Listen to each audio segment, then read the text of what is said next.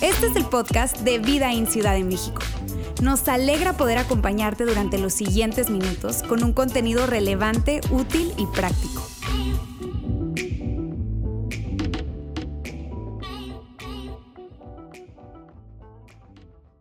Bien, amigos, gracias otra vez por estar con nosotros hoy en Vida en Ciudad de México. Bienvenidos nuevamente, especialmente si es la primera vez que estás acá. Déjame te cuento que hoy estoy súper entusiasmado de compartir con ustedes la segunda parte de una serie de tres mensajes que titulamos Simple. Simple como pudieron ver en ese video porque creemos en verdad que conectarse con Dios a través de Jesucristo es más simple de lo que te imaginas. Y de antemano te digo algo, si para ti esta no ha sido la experiencia, tal vez tú dices, mira, Jair, eso de Dios, eso de la iglesia, la religión, no es lo mío. Para mí no han sido nada simple. Yo te quiero reconocer y ser honesto acá y decirte, muy probablemente es por alguien como yo, en un lugar como este, parado acá al frente con un micrófono, porque tendemos a complicarlo tanto. Eso sucede. Entonces nuestra propuesta en esta reunión, en esta serie, en esta serie de enseñanzas, es que remontemos, nos remontemos el primer siglo y que podamos ver la experiencia y examinar la experiencia de las primeras personas que evidentemente tenían una relación, una, conexión con Dios. Y saben, nosotros hemos identificado tres pasos, un proceso de tres pasos que vemos constantemente repetirse en las personas que se conectaron y que tenían una relación creciente con Dios. La semana pasada arrancamos. Si no estuviste con nosotros, de verdad te recomiendo que escuches el podcast porque hay una secuencia lógica en este proceso del que te estoy hablando. Son tres pasos. La semana pasada empezamos con el primero y si no estuviste con nosotros, te lo resumo en 25 segundos, 30 segundos. Hablamos que el primer paso tiene que ver con una invitación. Una invitación que es muy sencilla, pero es muy poderosa, que Jesús le hizo a todos aquellos que eventualmente terminaron siendo de su, de su círculo más cercano, de sus amigos más cercanos. Es una invitación que a pesar de que se pronunció en el primer siglo, es verdad para ti y para mí el día de hoy. Y esa invitación de Jesús era, sígueme. Simplemente Jesús decía, sígueme. Es el primer paso y por eso todo lo que hacemos acá, tú seguramente me has escuchado decirlo aquí al frente, es que existimos como iglesia, existimos como comunidad de fe. Vida existe para inspirar a las personas a seguir a Jesús, porque es el primer paso. Porque de eso se trata, porque Jesús le dijo a la gente, hey, sígueme. Pero lo interesante de la semana pasada que hablábamos es que evidentemente no había requisitos, amigos.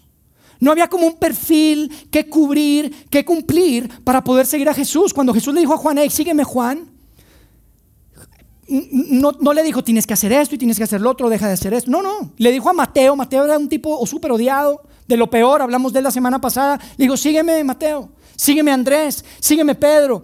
Y lo seguían. Y así empezó, así empieza esta, esta oportunidad, digamos, esta, este proceso de seguir a Jesús. Este proceso de conectarse con Dios empieza con seguir a Jesús, sigue. Pero lo interesante es esto, que cuando uno ve ese proceso y tú lees, te das cuenta que con el tiempo, estos seguidores de Jesús, sin lugar a duda, terminaron concluyendo algo. Y de eso es lo que quiero hablar yo hoy. Hoy quiero hablar de eso. Lo que terminaron concluyendo es lo siguiente. Los seguidores de Jesús en el primer siglo terminaron concluyendo que Jesús era Dios. Que Jesús era Dios. Eso fue lo que terminaron concluyendo. Y es interesante porque cuando tú ves que, Jesús los invita a seguirlos, pues no les pide ningún requisito, pero es claro que Jesús entendía cómo funcionan las relaciones, como tú sabes cómo funcionan las relaciones. Las relaciones funcionan que entre más tiempo pasas con alguien, pues más oportunidad hay de una conexión. Independientemente que al principio tengan diferentes valores, tengan diferentes formas de pensar, entre más tiempo pasas con alguien, es más probable que se dé una relación. Eso te pasa en tu trabajo, eso te pasa en la prepa, eso te pasa en la universidad. ¿Estás de acuerdo? Esto funciona para bien y para mal, amigos. Dios sabía eso. Entonces, por eso vemos que cuando en el primer siglo la gente empieza a seguirlo, eventualmente la gente termina concluyendo que Jesús era Dios. Y eso es increíble porque, porque obviamente en ese tiempo sabían como hoy tú y yo que Dios es un Dios invisible que Dios es un Dios, que es un ser celestial. Pero entre más tiempo pasaban con Jesús, pasaron años y terminaron concluyendo por lo que escribieron, por la forma en la que se expresaban, terminaron concluyendo que Jesús era Dios. Es increíble, ¿no crees? Mira, uno de ellos era un hombre llamado Juan. Juan era uno de los más cercanos a Jesús. Era tan cercano que cuando Jesús murió, le dijo a Juan, Juan, te encargo a mi mamá. Ustedes probablemente conocen la historia, te encargo a mi mamá, Juan. Y Juan eventualmente entendemos que lo hace, pero al final de su vida, justo antes de morir, decide escribir, si quieres, una biografía de la vida de Jesús. Y una y otra vez, si tú lees esa biografía, te das cuenta que él ponía a Jesús y a Dios en el mismo nivel. Los ponía en el mismo lugar. ¿Te puedes imaginar que después de años de conocer a alguien, terminas concluyendo, ¿sabes qué? Lo que pasa es que mi amigo, mi amigo, mi maestro, mi, líder, Jesús es Dios. Jesús es Dios. Esa era la conclusión. Es evidente por los documentos que tenemos. Por lo que implicaba el lenguaje en ese tiempo, es muy importante también. En el primer siglo el lenguaje tenía, eh, tenía mucho peso. No es como hoy que, ah, no, bueno, se, se, presta a interpretaciones. No, en la cultura judía eso era muy potente, era muy importante. Entonces vemos que primero lo seguían y vemos que después empezaron a creer en él. Eventualmente, como empezaron a seguirlo, como, pasaron el tiempo y, y, empezaron a entrar en un segundo paso, como veíamos en el video del principio, el segundo paso es creer. Empezaron a creer. Y empezaron a creer no solamente sus enseñanzas, sus principios, porque Jesús era un maestro, tú lo sabes, pero no solamente creían eso, sino que creían que Jesús era realmente quien él decía ser. Y él declaró cosas súper interesantes, súper fuertes acerca del mismo. Te doy un pequeño, un pequeño ejemplo, un botón, como dicen por ahí. El Padre, si, si me han visto a mí, han visto al Padre, dijo Jesús. El Padre y yo somos uno. Eran cosas que, amigos, en la cultura judía del primer siglo, esa era una aberración, era una locura que un humano se atreviera a decir eso. Y esta gente, a pesar de eso, decía, no, pues, pues sigámoslo. No le creían, nada más lo seguían. Pues les daba de comer y sanaba gente y lo siguieron y conforme pasaban más tiempo con él, eventualmente terminaron creyendo.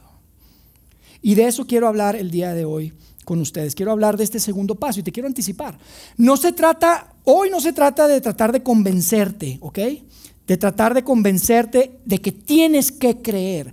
Yo simplemente, de hecho tú no ves, si lees los evangelios, no ves a Jesús jamás tratando de convencer a nadie de que creyeran en Él. ¿eh? Eso no se encuentra. Entonces yo no quiero hacer eso, pero sí quiero simplemente mostrarte cómo es el proceso, cómo funciona esa secuencia y que sepas a qué nos referimos en este lugar cuando hablamos de creer y cuáles son las implicaciones que tiene. Y mira, vas a decir que qué irónico, pero yo sé que llamamos simple a esta, a esta serie, pero hoy para hablar de creer quiero ir a uno de los pasajes más complicados de la Biblia. no tuve opción, es que está buenísimo. Se los tengo que compartir, pero es un pasaje que de verdad, si tú sospechabas que la Biblia es complicada, hoy no te va a quedar duda, compadre. Es complicado, ¿ok? Es una carta que escribió Pablo, el apóstol Pablo, tú lo conoces, eh, en el año aproximadamente 60, 70, a un grupo de seguidores de Jesús que vivían en la ciudad de Roma, en la gran capital del imperio romano. Y él les escribe ahí. Y vamos a leer un fragmento.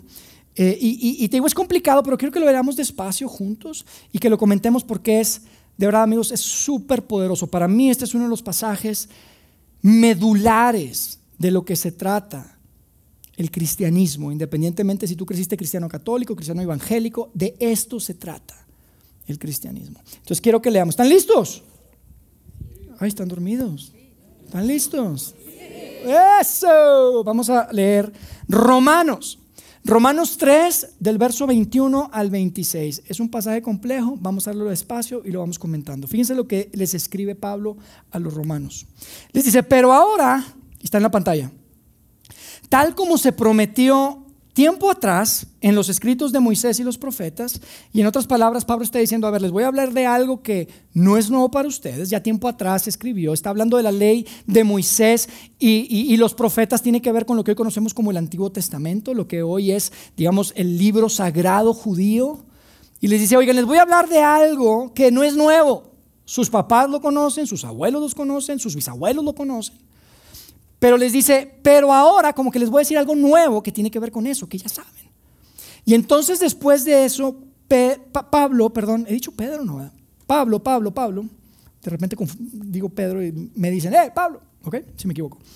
Este, lo que viene, que Pablo les escribe después, es una de esas preguntas existenciales que todos nos hacemos en algún momento de nuestra vida. Fíjate lo que Pablo escribe, dice, tal como se prometió tiempo atrás en los escritos de Moisés y los profetas, Dios nos ha mostrado cómo podemos ser justos ante Él.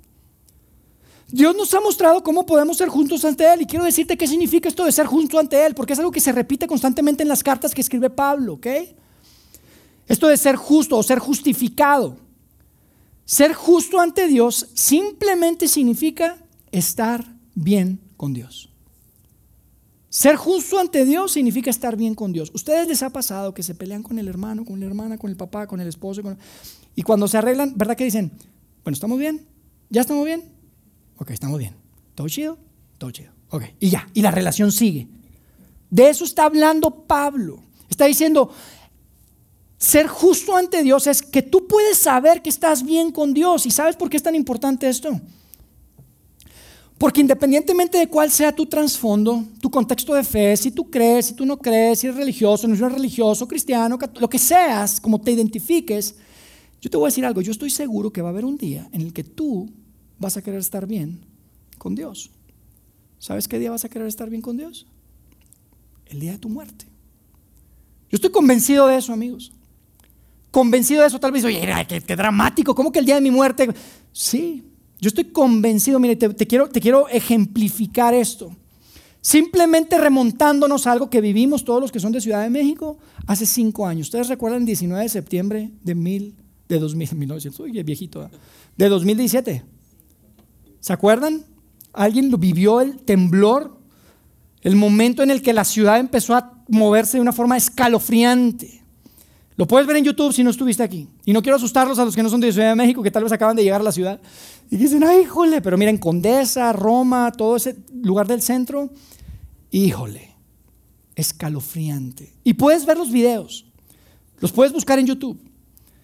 Y si escuchas lo que la gente repetía, ¿sabe que, ¿sabes cuáles son las palabras que escucho constantemente? Dios mío, Dios mío, ayúdame. Dios mío, ten misericordia. Jesucristo se escucha. Y la gente dice, ¿sabes? Es que pensé que iba a morir. Nosotros de verdad creíamos que no la librábamos. La cosa se empezó a mover de una manera y ves la no, no era una, no podía ni caminar. Si los vivieron ustedes, si estuvieron por allá, lo saben. Los de Zona Esmeralda no saben mucho, porque allá no tiembla. Y acá en Santa Fe tampoco, ¿verdad? Aquí no tiembla mucho. Yo estaba aquí en Santa Fe y se sintió tantito. Cuando uno dice, se sintió aquí, imagínate cómo estuvo allá. Amigos, en el momento que enfrentas tu muerte, híjole, todos quieren estar bien con Dios. Hasta la raza atea. Ay, Dios mío, empiezan a decir. Hasta los ateos. Por eso es tan importante esto, amigos. Pablo está a punto de decirnos, ¿cómo puedes saber que estás bien con Dios? ¿Cómo puedes estar bien con Dios? Y escucha, yo sé que tal vez yo te estoy platicando esto y, está en lo que hoy conocemos como el Nuevo Testamento, es parte de la Biblia, pero, pero no pienses en eso, piensa que Pablo, ¿de dónde viene esto? Es de un hombre que se llama Pablo, que tuvo una experiencia supernatural, extraordinaria con Jesús, con un Jesucristo resucitado. Después de que estaba muerto, Jesús resucitó y se presenta con Pablo y tiene una experiencia que yo no alcanzo a entender. Muchos dicen, llegó hasta el tercer cielo, pero ¿sabes a qué, se, a qué creo que se refiere todo esto de que tuvo una experiencia? ¿Han visto The Matrix? ¿La película? Para mí, haz de cuenta que Pablo se sentó en esa silla y le pusieron... Y entendió así como cómo funciona el universo y cómo funciona esto de Jesucristo y Dios, el sacrificio. Y entendió todo. Él tenía una mirada y un entendimiento de lo que Dios había hecho en la humanidad en su tiempo, en medio de él que lo que él escribe para mí honestamente es algo inspirado. Entonces no es cualquier cosa lo que vamos a leer. Quiero darles el contexto de quién lo está escribiendo y quiero darles el contexto de por qué es tan importante, porque Pablo está a punto de, de decirnos cómo podemos estar bien con Dios.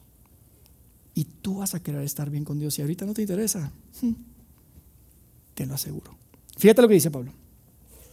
Vamos a continuar ahí. Dice, Dios nos ha demostrado cómo podemos ser justos ante Él, pero fíjate lo que dice antes de decirnos, dice, sin cumplir con las exigencias de la ley. Y dices, órale, eso suena bien. O sea, no tengo que cumplir con, ¿qué? Con la ley de que está hablando. Mira, aquí está hablando de la ley judía. Porque acuérdense, recuerden que Jesús era judío. Y toda la gente, naturalmente, que seguía a Jesús y los que estaban ahí, pues principalmente eran judíos. Entonces, esto era importante para ellos.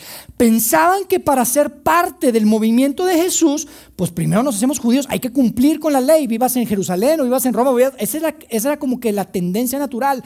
Pero Pablo les está diciendo otra cosa, le dice, no, no, eso que los profetas habían, de lo que habían hablado hace mucho, yo les voy a decir algo nuevo. Y sabes que tiene que ver con cómo podemos saber que estamos bien con Dios y no tiene nada que ver con la ley. Yo creo que todos hicieron, cuando estaban leyendo esto, ¿qué onda? Esto está bueno. Es una bomba, amigos. Esto es una bomba porque los judíos tenían muy claro cómo estar bien con Dios. Era un sistema que aprendían desde niños. Un sistema sacrificial, tenías que hacer esto, no podrías hacer lo otro. Y los castigos y las, las penas por no cumplir con la ley eran la muerte en muchas ocasiones. Era un sistema bien armado. Y tal vez tú dices, sí, bueno, pero los judíos estaban locos. Yo te digo algo, no es muy diferente que lo que tú y yo muy probablemente experimentamos. Como crecimos. Por lo menos yo, yo no sé si estás de acuerdo conmigo, pero has crecido cristiano católico, cristiano evangélico. Si creciste cristiano católico, seguramente sabes que hay una serie de sacramentos que hay que cumplir, ¿verdad que sí? Para estar bien con Dios, pues te tienes que bautizar, porque si no el pecado original, luego tienes que hacer la primera comunión, y luego tienes que hacer la Eucaristía, y luego tienes que... Y te digo algo, yo no pretendo invalidar o quitarle valor a eso. Me parece que tienen un significado y experiencias hermosas que una persona puede tener a través de eso, pero sabes, aquí está hablando de una cosa diferente, Pablo. Tal vez tú creciste en un, hogar de un cristiano evangélico, tal vez, en donde tal vez no había eso, todos los sacramentos y tanta formalidad y tradición, pero ah, sí, había una norma, una ética, una conducta esperada que tenías que llevar a cabo en tu vida, porque de otra forma no puedes estar bien con Dios. Yo a veces escuchaba que decían, no, pues sí es cristiano, pero baila hoy. O toma vino hoy. Entonces no puedes estar bien con Dios. De eso se trataba. Tú y yo experimentamos lo mismo que los judíos. Hay un montón de reglas, hay un montón de normas, hay un montón de cosas que puedes hacer, que tienes que dejar de hacer para estar bien con Dios. Por eso lo que Pablo va a decir acá es tan importante, porque la oferta de la religión es haz esto, haz lo otro, deja de hacer y entonces vas a poder estar bien con Dios. Pero Pablo dice, sabes que hay una manera diferente. Hay algo nuevo. Hay algo completamente diferente que Dios ha cumplido y que ha hecho. No tiene nada que ver con las reglas. No tiene nada que ver con los sacramentos, no tiene nada que ver con las expectativas, no tiene nada que ver.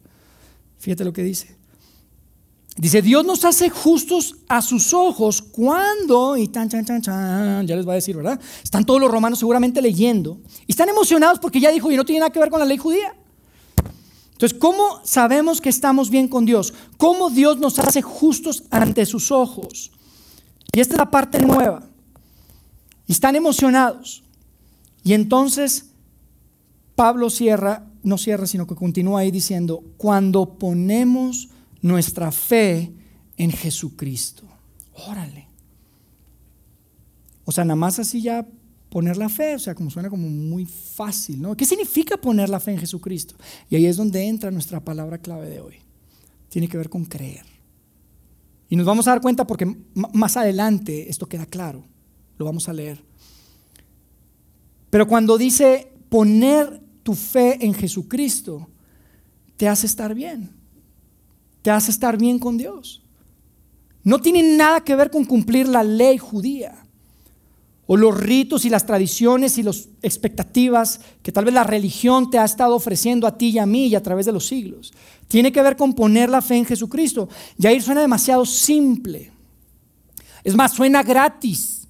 Suena que no tienes que hacer nada, es gratis y tú y yo tenemos como problema con lo gratis, ¿estás de acuerdo? No sé, pero por lo menos yo digo, lo que es gratis, híjole, luego a las largas sale caro. ¿Verdad? O suena como sospechosito. O como que está rarito eso de que es gratis, será gratis. Hay nada gratis, compadre. Siempre hay algo que cuesta. Siempre, no hay nada gratis, siempre decimos, ¿a poco no? Y como que es un filtro a través del cual vivimos nuestra vida. Creemos que tenemos que ganarnos el favor de alguien, tenemos que tener, creemos, y porque así funciona la vida en general, hay que trabajar para conseguirlo, hay que esforzarse para, para, para llegar. Así funciona la vida, pero sabes, aquí Pablo está diciendo, sabes que con Dios, con Dios es diferente. Con Dios es completamente diferente. Con Dios es gratis. Pablo está diciendo, no se trata de portarte bien. No se trata de cumplir con las reglas o las leyes. Jair, o sea que a pesar de que mi matrimonio está complicado, yo, yo puedo estar bien con Dios. A pesar de que he tratado mal a mis hijos y que tal vez no he hecho el papel, el rol que debería hacer, entonces yo puedo estar bien con Dios, yo puedo creer. Puedes creer. A pesar de que has sido desobediente y, y, has tal vez faltado el respeto a tus padres, ¿tú puedes estar bien con Dios? Sí, eso es lo que está diciendo Pablo. Tú puedes estar bien con Dios cuando pones tu fe en Jesucristo, porque amigos, no se trata de lo que tú puedas hacer, se trata de lo que Jesucristo ya hizo por ti. Eso es lo que está diciendo Pablo. No se trata de lo que tú hagas. La ley nos muestra que hay una brecha grande, definitivamente. Y ahorita va a hablar más de eso. Pero para estar bien con Dios, no se trata de la ley, no se trata de portarte bien.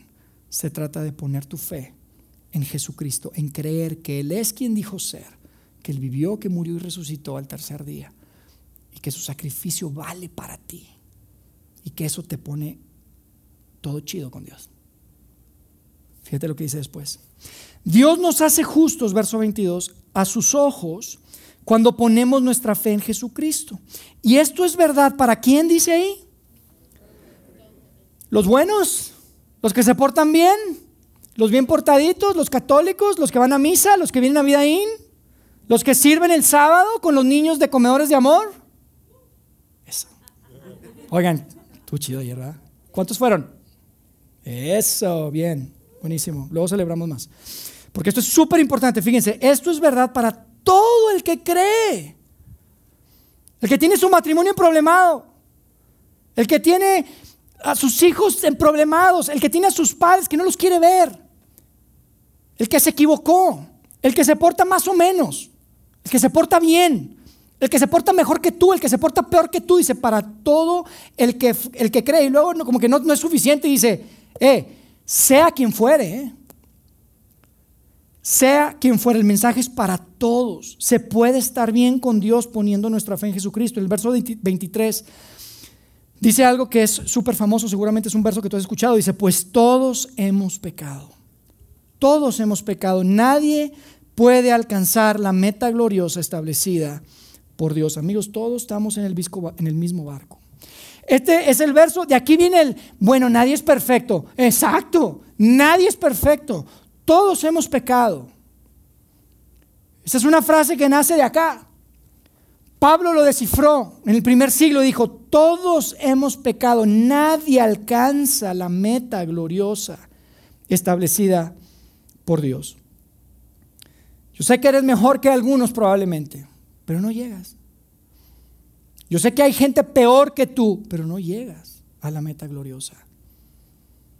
Saben que en una ocasión, viajando de trabajo a Guadalajara, no sé si algunos de ustedes viajan a Guadalajara, pero en Guadalajara cuando llueve, en la temporada de lluvia, el tramo y el traslado al aeropuerto, terrible, es terrible. Pero recuerdo que fuimos yo y un compañero y tuvimos una reunión juntos en la mañana y en la tarde teníamos una reunión separados con diferentes clientes. Y estuvimos ahí, teníamos el vuelo de regreso a las 8.25 y recuerdo que yo salí del restaurante después de la comida, que no estaba yo con él, después de la comida, como a las 7. Y dije, no, pues si llego 7, 7.40 máximo, está lloviendo, bueno, una hora, llego a las 8 y ya traigo el boleto. Pues llegué a las 8.20, me bajé corriendo, pasé por... Amigo, me faltó, yo creo que 30 segundos. Y cerraron la puerta del vuelo. Y perdí el vuelo.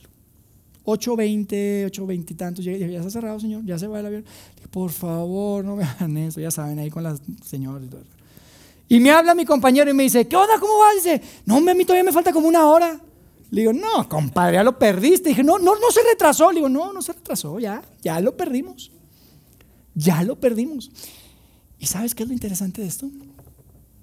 Que los dos tuvimos que buscar una noche de hotel, tuvimos que pagar un cuarto, tuvimos que comprar otro vuelo, tuvimos que este, quedarnos y perder todo el día, yo por 30 segundos y él por una hora. Amigos, todos perdimos el vuelo. Algunos por más, algunos por menos. Pero ante la meta gloriosa de Dios, la expectativa que Él tiene, su perfección, todos perdimos el vuelo. No importa si es por un minuto o si es por una hora. Las consecuencias son las mismas, ¿estás de acuerdo? Son exactamente las mismas. Eso es lo que está diciendo Pablo acá. Todos estamos abajo del estándar de Dios. No importa. No importa qué tan bueno, qué tanto intentes, qué tan bien cumples con las reglas o con la religión o con la tradición. Todos no llegamos. Eso es lo que está diciendo. Y después dice en el 24, sin embargo, con una bondad que no merecemos, Dios nos declara justos, otra vez esta palabra, por medio de Cristo Jesús. ¿Por medio de quién? De Cristo Jesús, quien nos liberó del castigo de nuestros pecados. Y quiero hacer un enfoque en esta palabra castigo, porque seguramente tú lo lees y tal vez lo primero que viene a tu mente es, oh, híjole, Dios es como que castigador, como que malo, pero no escucha. Esto es importante. Esta palabra tiene todo que ver con la naturaleza de Dios, porque Dios es un Dios justo. Y sabes, yo sé que tú y yo tenemos en nuestro ser esa imagen de Dios. ¿Sabes por qué sé? Porque si tú vas manejando por reforma en esta ciudad, ¿verdad que si vas manejando tranquilamente, bien, portándote bien en tu carril, y llega un tipo y te cierra? y te pega adelante. Tú nada que ver, te raspa el auto. ¿Qué es lo que quieres hacer ahí? ¿Qué te dan ganas de hacer? Así natural.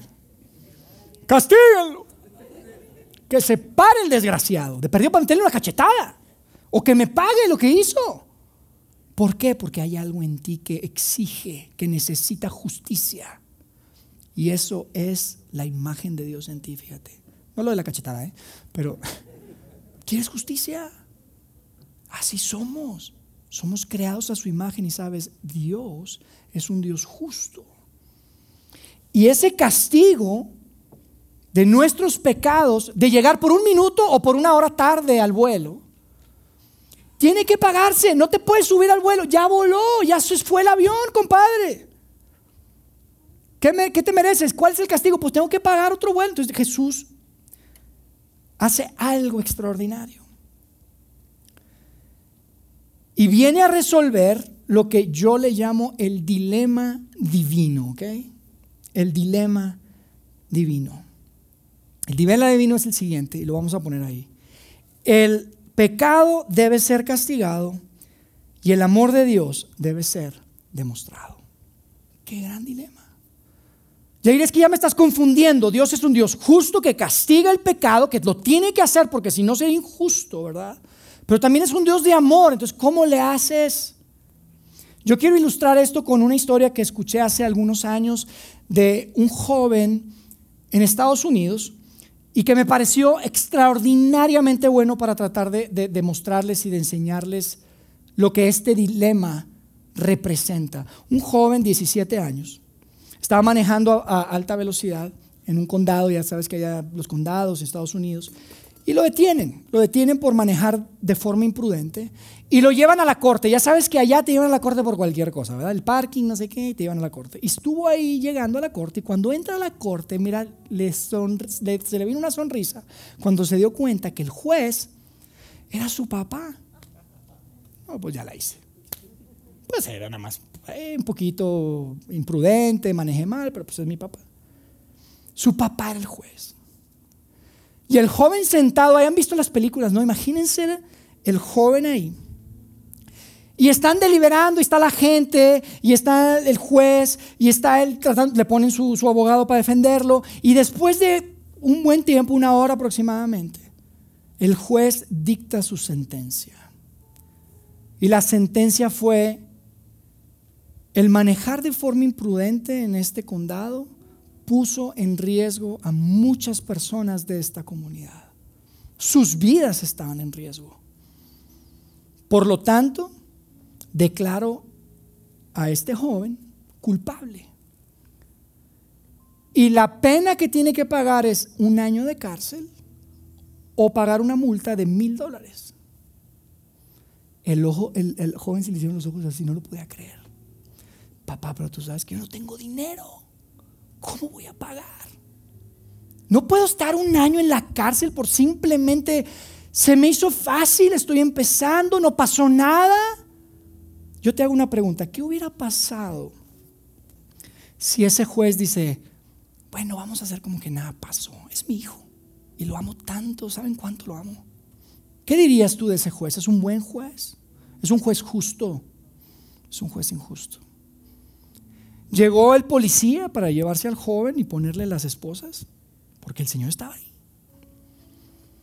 Y cuando le pone las esposas, el juez se levanta, se quita su toga que usan los jueces, se baja unas escaleras y se para frente al, alguacil y al lado de su, de su hijo. Le dijo, mira hijo, de aquel lado yo soy tu juez, pero aquí yo soy tu papá. Y entonces sacó una chequera y escribió un cheque por mil dólares para pagar la multa que el joven no podía pagar. Amigos, para mí eso es exactamente lo que Dios hizo por ti y por mí. Cuando tomó la decisión de dejar la comodidad del cielo y venir a nacer como un bebé en el Medio Oriente, en el primer siglo, para eventualmente vivir una vida perfecta y convertirse en ese sacrificio, en ese pago que ni tú ni yo podíamos pagar. Eso fue exactamente lo que Dios hizo contigo y conmigo. Quiero que terminemos de, leer ahí. Para mí, para mí eso es perfecto, es increíble, es justicia. Es así, es que ahora sí que literalmente justicia divina, como decimos, lo que Dios hizo contigo y conmigo. Fíjate lo que dice en el verso 25 Pablo. Pues Dios ofreció a Jesús como el sacrificio por el pecado. Las personas son declaradas justas a los ojos de Dios cuando creen. Y ahí está nuestra palabra clave cuando creen que Jesús sacrificó su vida al derramar su sangre. Y yo no puedo explicarte lo que esto representa. No lo alcanzo a entender, es uno de esos misterios. Pero hay un, hay un profeta que se llama Isaías y es parte de los textos sagrados judíos que habla, que habla de justo ese sacrificio. Es increíble porque dice que él es un varón de dolores. Él fue abatido por Dios. Él dice que quedó desfigurado. Es una profecía, ok, todavía no, no había pasado, pero la profecía decía, quedó desfigurado, no lo reconocimos. Y es tan difícil a veces comprender lo que esto representó dos mil años después de que sucedió. Pero a mí me parece increíble que podamos tener un texto que nos recuerde que el sacrificio que Jesús hizo fue tan grande porque era importante estar bien con Dios. No solamente porque vas a querer estar bien con Dios antes de morir, sino porque ese es su corazón, ese es su deseo. Eso es lo que apasiona el corazón del Dios en el que creemos estar bien contigo. Por eso costó tanto. Cuando tú tratas de llegar temprano al vuelo y decir, no, pero no importa, señorita, deme otro vuelo, cuando tú tratas de hacer cosas buenas, cuando tú tratas de cumplir con las reglas, cuando tú tratas de hacer esa lista de cosas para estar bien con Dios, yo no estoy diciendo que no lo hagas, pero si lo haces para estar bien con Dios, ¿sabes lo que estás haciendo?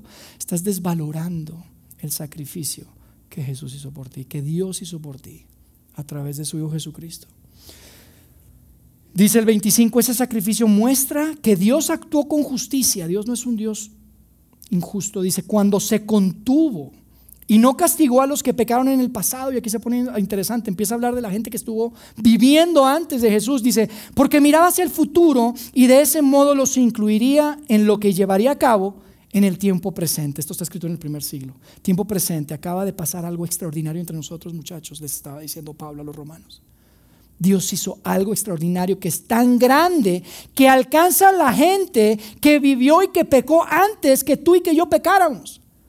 Dios se contuvo y no los castigó como debió haberlos castigado porque veía hacia el futuro ese sacrificio que su Hijo Jesucristo iba a hacer y que iba a ser tan amplio tan profundo que los iba a alcanzar a todos, del pasado, del presente y los pecados futuros que tú y yo íbamos a cometer, cometer y los que vamos a cometer todavía. Es una pregunta que ellos tenían, ¿qué pasa con David, el rey David? ¿Qué pasa con Moisés? Toda esta gente que estaba conectada con Dios, pero que pues Jesús todavía no estaba ahí. Él dice, hey, esos están cubiertos también. El sacrificio es tan grande, es tan valioso que los cubre a ellos también. Y terminamos en el verso 26 diciendo, Dios hizo todo eso para demostrar su justicia porque Él mismo es justo e imparcial. Y declara a los pecadores, ¿cómo los declara? Justos a sus ojos. ¿Cuándo? Cuando creen. Cuando creen en Jesús. Amigos, hay tanta gente con la que hablo y me dice, lo que pasa es que eso del cristianismo para mí no tiene sentido porque es tan exclusivo. Es como cerrado. yo digo, híjole, si Pablo te escuchara, te dijera, ¿de qué estás hablando? Esto es lo más abierto, lo más inclusivo, lo más espectacular que te puedas imaginar. No hay requerimientos, no hay requisitos, no hay un perfil, no hay cosas que tengas que hacer o dejar de hacer. El sacrificio de Jesucristo incluye a todos. Esta invitación es para todos, no para los que pecaron poquito, llegaron un minuto tarde nada más. Es para todos.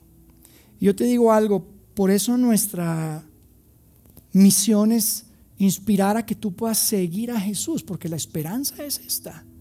Que eventualmente cuando pases tiempo con Jesús, cuando te expones a lugares, ambientes como estos, en donde hay enseñanza, cuando dedicas tiempo diario a buscarlo, cuando compartes con otras personas que, están buscando lo mismo que tú, estás siguiendo a Jesús. ¿Y sabes qué pasa cuando lo sigues un tiempo suficiente? Te pasa lo que nos pasó a muchos de nosotros. Empieza a creer. Empiezas a creer que no simplemente es una filosofía de vida. Empiezas a creer que no simplemente es como sentirte bien y, calmar la culpa, que todos batallamos con la culpa y entonces hay que hacer esto. Hay que hacer. No se trata de eso. Empiezas a entender lo que realmente significa el perdón de Dios. Empiezas a creer que Jesús es quien dijo y empiezas a entender y a creer eh, eh, eh, la aceptación de Dios. Empiezas a entender y a creer que Dios es amor, que Dios te perdona, que Dios te acepta, que Dios te abraza, que está con los brazos abiertos. Eso es lo que sucede. Por eso decimos, queremos inspirar a las personas a seguir a Jesús, porque nuestra esperanza es que eventualmente, como les pasó a aquellos en el primer siglo que pasaron años con Él, terminaron diciendo, Juan, ¿nos explicas cómo es eso de que Jesús es Dios? Yo creo que diría, no sé, mano, no sé cómo explicártelo, pero Jesús, mi amigo, es Dios. Él cuando vivió aquí era, era Dios en un cuerpo humano.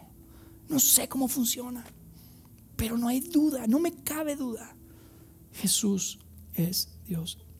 Yo quiero terminar haciendo una oración y yo sé que muchos de ustedes probablemente tienen tiempo siguiendo a Jesús. Y hoy yo no quiero eh, ni pedirte que te pongas de pie, ni que levantes la mano, ni mucho menos, pero simplemente te quiero decir, probablemente tú estuviste escuchando hoy y dijiste, ¿sabes qué? Ya, ya he estado siguiendo suficiente. Tal vez es tiempo que dé un siguiente paso. Tal vez es tiempo de que tal vez le dé oportunidad a mi intelecto, a mi corazón, a mi mente de, de creer. De creer que Jesús es quien dijo ser y que va a cumplir lo que prometió. Yo voy a hacer una oración y si tú quieres hacerla conmigo, lo puedes hacer ahí en tu lugar, en tu mente, en silencio. Y ojalá que este pueda ser un momento que tal vez tú puedas recordar y decir, sabes, sí, ese día que estábamos en Cinépolis, yo tomé la decisión y yo le dije a Dios, yo quiero creer. Me faltan cosas de entender, tengo muchas dudas, pero quiero dar un siguiente paso. ¿Te parece? Vamos a hacer una oración. Dios. Dios, gracias Dios. Gracias por tu palabra, por estos textos que tienen miles de años y siguen siendo tan relevantes para nosotros hoy. Gracias Dios porque tu invitación es tan simple. Porque abriste la puerta, abriste la ventana por completo y, no limitaste que ninguna persona, ni por cultura, ni por color, ni por tradición, ni por costumbres, ni por valores, esté limitada a poder seguirte, Dios. Gracias. Y Dios, esta tarde, junto con todos mis amigos acá en este auditorio, que muchos de, nosotros hemos estado siguiéndote por un tiempo. Nosotros queremos tomar la decisión de dar un siguiente paso, Dios. Y abrirnos a esta, a esta oportunidad de, de seguir ese proceso por el que llevaste a las personas en el primer siglo. Queremos que lo hagas en nuestra vida también, Dios. Queremos decirte lo siguiente. Creemos que tú eres Dios. Creemos que Jesucristo es tu Hijo amado. Creemos que vino a vivir en, esta, en este planeta, en esta tierra, y que vino a acampar con nosotros y a ser uno más de nosotros. Creemos que vivió una vida perfecta y que eventualmente entregó su vida como un sacrificio que tú tomaste como aceptable, como un sacrificio perfecto para que pudiéramos estar bien contigo, para que podamos ser justos ante tus ojos. Gracias Dios por esa verdad. Ayúdanos a, a seguir dando pasos, a seguir avanzando, a creer más. Acompaña nuestras dudas y acompaña nuestras vidas, Dios. Cada uno de nosotros en este lugar, que puedas revelarte de una forma importante esta semana en nuestras vidas, que podamos sentir ese abrazo tuyo ese amor, ese perdón, esa aceptación que solo viene de ti, Dios. Gracias, Padre. En el nombre de Cristo Jesús oramos. Amén.